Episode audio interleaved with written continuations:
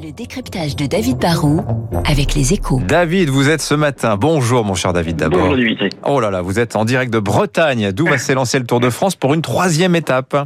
Bah oui, vous savez Dimitri, entre le Tour et la Bretagne, c'est une vraie histoire d'amour. hein. Même si la ville de Rennes, tendance écolo, faut s'en souvenir, a refusé d'accueillir la Grande Boucle cette année, en estimant qu'avec les vélos, il y avait aussi trop d'hélicos et de voitures, la Bretagne adore la petite Rennes. Le Tour est parti de Brest samedi pour la quatrième fois en un peu plus de 100 ans. C'est la ville qui a accueilli le plus de départs avec Paris. hein.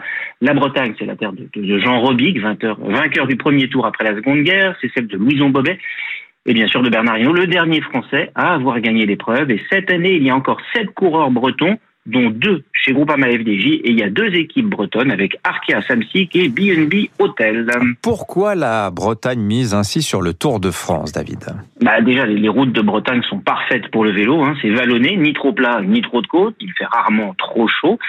Ensuite, le Tour, c'est une épreuve sportive, mais c'est aussi une forme de gigantesque campagne de publicité pour les régions françaises. hein. C'est 120 heures de direct à la télé dans 190 pays et au total, plus, 40, plus de 40 millions de téléspectateurs qui regardent des cyclistes et donc de belles cartes postales. Du coup, pour les régions, accueillir le Tour, ce n'est pas considéré comme une dépense, c'est un investissement, c'est une gigantesque campagne de communication. Alors c'est un investissement, mais est-ce un bon investissement, David? Alors, c'est difficile de mesurer les, retombées exactes. Ce qui est sûr, c'est que ASO, qui organise le tour, fait payer les villes et les régions qui accueillent la Grande Boucle. Et tous les ans, il y a plus de 200 villes candidates pour seulement une petite quarantaine d'élus. Et pourtant, bah, c'est pas donné hein, d'être une ville d'étape. Être au départ, c'est 80 000 euros et à l'arrivée, c'est 120 000. Cette année, la région Bretagne va verser plus de 3 millions et demi à ASO, l'organisateur. Rien que Brest a payé 840 000 euros pour être le point de départ du Tour de France. Mais le Tour va rester 4 jours en Bretagne. Il va traverser tous les départements sur 750 km, soit 20% du parcours total.